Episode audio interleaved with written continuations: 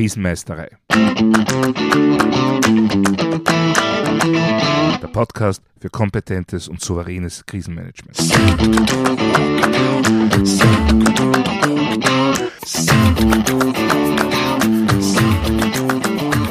Hallo, ich bin Thomas Prinz von krisenmeistere.at. Ich helfe Verantwortlichen, Krisen souverän und kompetent zu meistern, damit diese nicht zu ihrer persönlichen Tragödie werden. Heute geht es wieder einmal um unsere Abhängigkeiten. Wir leben ja in einer zunehmend komplexen vernetzten Welt. Gerade die letzten Jahre und vor allem die letzten Monate haben uns das mehr als deutlich gemacht.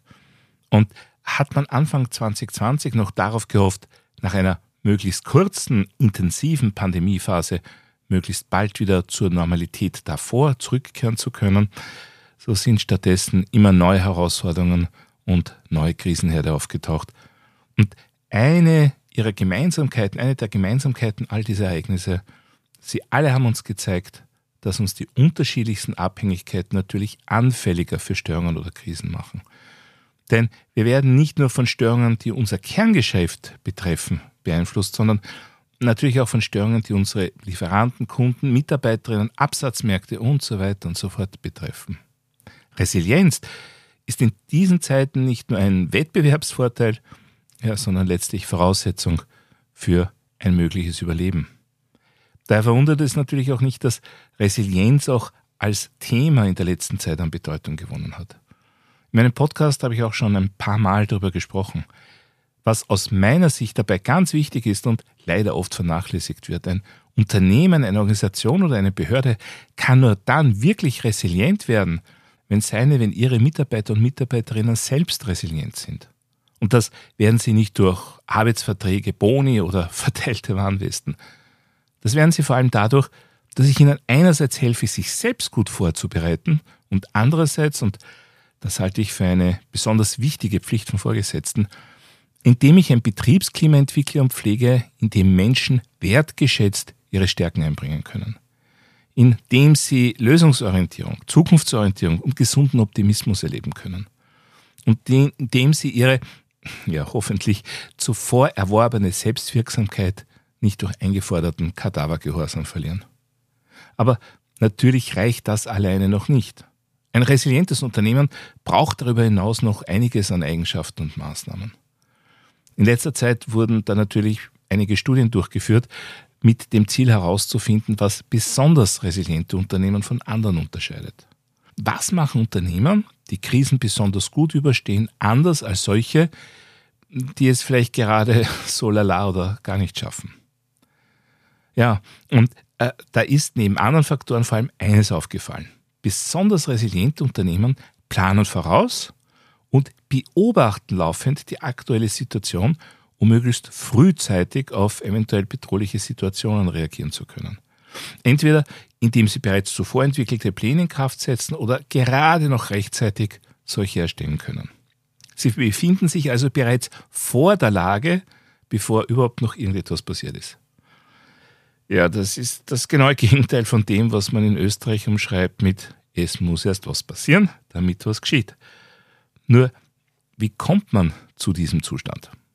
Nun, zuallererst braucht es natürlich eine Führung, eine oberste Führung, die das für sinnvoll erachtet. Das klingt jetzt vielleicht sarkastisch, aber tatsächlich scheitert es oft genau daran. Wenn die Prioritäten, die durch die Führung vorgegeben werden, ausschließlich auf dem Tagesgeschäft liegen, ja, dann wird es nicht allzu viel Krisenvorsorge geben.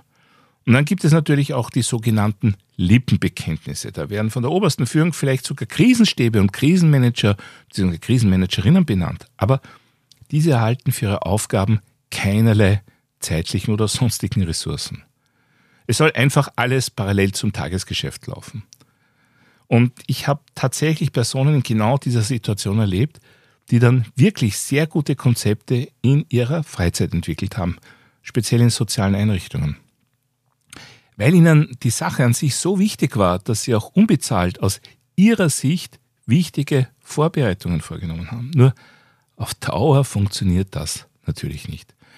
Denn in Wirklichkeit war mit diesem Engagement meist auch die Hoffnung verbunden, dass die oberste Führung die Notwendigkeit dieser Planungen erkennt, sobald erste Ergebnisse dann einmal am Tisch liegen. Wenn aber eben diese Führung das Existieren dieser Pläne nur als Bestätigung ihrer eigentlich unzureichenden Führungstätigkeit versteht, dann ist irgendwann auch mal der motivierteste Mitarbeiter frustriert und gibt auf. Also, wenn ich Resilienz will, dann muss ich zuallererst einmal Ressourcen dafür bereitstellen. Oder anders formuliert, Resilienz kostet. Punkt. Das braucht man nicht schönreden, denn letztendlich ist das eine wichtige und ja eigentlich zutiefst notwendige Investition für ein, für ein langfristiges Bestehen. Ja, stehen die notwendigen Ressourcen dann bereit? Wie komme ich nun zu einer laufenden, vorausschauenden Lagebeurteilung? Nun, dafür muss ich für mich wichtige Parameter definieren, die ich dann standardisiert beobachten und ein Alarm- bzw. Frühwarnsystem daran festmachen kann. Und das sind natürlich zunächst einmal die Klassiker wie aktueller Personalstand, Lagerbestand, Warenzulauf, Status der Produktionssysteme und so weiter und so fort. Wenn es hier zu Unterbrechungen, zu Disruptionen oder zu gröberen Problemen kommt, dann muss es umgehend zur Auslösung von hoffentlich geplanten Reaktionen kommen. Also zum Beispiel, wenn ich um halb acht in der Früh feststelle, dass die Anzahl der Krankmeldungen eine gewisse Schwelle überschreitet, dann wird es wohl Anpassungen im laufenden Betriebsprozess geben müssen. Dafür braucht es aber natürlich einige sehr konkrete Voraussetzungen.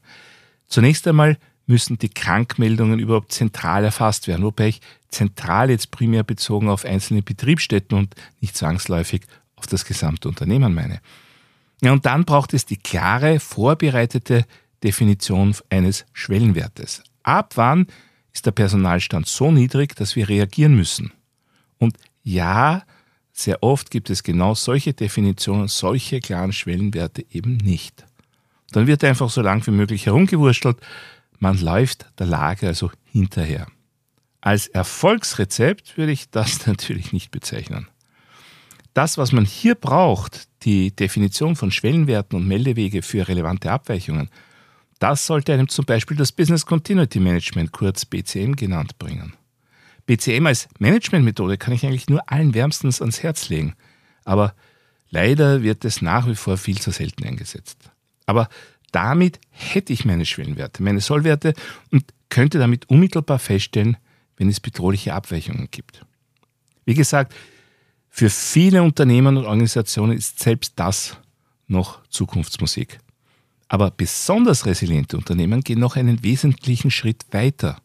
Sie analysieren die Abhängigkeiten ihrer Abhängigkeiten. Was ist damit genau gemeint? Bleiben wir gleich beim Personal. Nehmen wir an, mein Betrieb hat 100 Mitarbeiterinnen und Mitarbeiter. Aufgrund einer Business Impact Analyse weiß ich, dass ich mindestens 70 von ihnen brauche, um meine Betriebsprozesse aufrechthalten zu können. Das bedeutet, ein Ausfall von mehr als 30 Prozent meines Personals führt unmittelbar zumindest zur Störung meines Betriebs. Eine normale Lagebeobachtung würde durch zentrales Bewerten des Personalstandes den Alarm dann auslösen, wenn dieser Schwellenwert erreicht ist. Oder zum Beispiel eine Frühwarnung kurz vor, also zum Beispiel bei 25 Prozent veranlassen. Wenn ich jetzt aber noch besser vorbereitet sein möchte, dann analysiere ich die Abhängigkeit meines Personals. Natürlich geht das nicht zu 100 Prozent. Ich kann nicht alle Abhängigkeiten, Verpflichtungen und Verbindlichkeiten aller Personen in meinem Unternehmen erfassen. Das würde ja auch schon rein rechtlich nicht gehen, Gott sei Dank. Aber ich kann mir die Frage stellen, was braucht mein Personal, um bei mir tätig zu sein? Nahrung, Schlaf, Beförderungsmittel fallen mir da natürlich sofort ein. Jetzt könnte ich gleich einmal analysieren, welche Beförderungsmittel aufgrund der Wohnorte meines Personals besonders wichtig sind. Wenn dann ein bestimmter Verkehrsmitteltyp oder vielleicht sogar eine bestimmte Verbindung, also zum Beispiel eine Zugverbindung, besonders prominent hervorsticht, dann könnte ich vielleicht sogar darauf ein Monitoring aufsetzen. Oder Dinge wie Kinderbetreuung. Wenn ich weiß oder zumindest einschätzen kann, wie viele Personen in meiner Belegschaft von einer funktionierenden Kinderbetreuung abhängig sind, dann können natürlich meine Alarmglocken bereits dann schrillen, wenn es, warum auch immer, zu Problemen bei eben dieser Kinderbetreuung gibt. Denn das Wegfallen der üblichen Kinderbetreuung würde dann auch sehr schnell zu einem entsprechenden Personalausfall führen. Es gibt zum Beispiel Unternehmen, die genau aus diesem Grund vorausschauend einen Betriebskindergarten oder ähnliches eingerichtet haben. Mit dieser Methode gewinne ich also wertvolle Vorlaufzeit, bevor sich ein bestimmtes Ereignis tatsächlich in meinem Betrieb auswirkt. Ich könnte also zum Beispiel, um wieder zum ersten Beispiel zurückzukehren, regelmäßig den Status der Zugverbindungen kurz vor einem Schichtwechsel prüfen. Wenn ich dann feststelle, dass es da Probleme gibt, dann habe ich vielleicht ein bis zwei Stunden Reaktionszeit gewonnen. Und so ähnlich gehe ich jetzt alle meine Abhängigkeiten an. Was brauchen meine Lieferanten, um liefern zu können? Ein funktionierendes Wegenetz, funktionierende Telekommunikationsmittel, GPS, Tankstellen, Produktionsmittel, Betriebsmittel, ihr eigenes Personal. Sie sehen, da kommen sehr schnell sehr viele Parameter zusammen. Und ich werde nicht alle feststellen und erfassen können.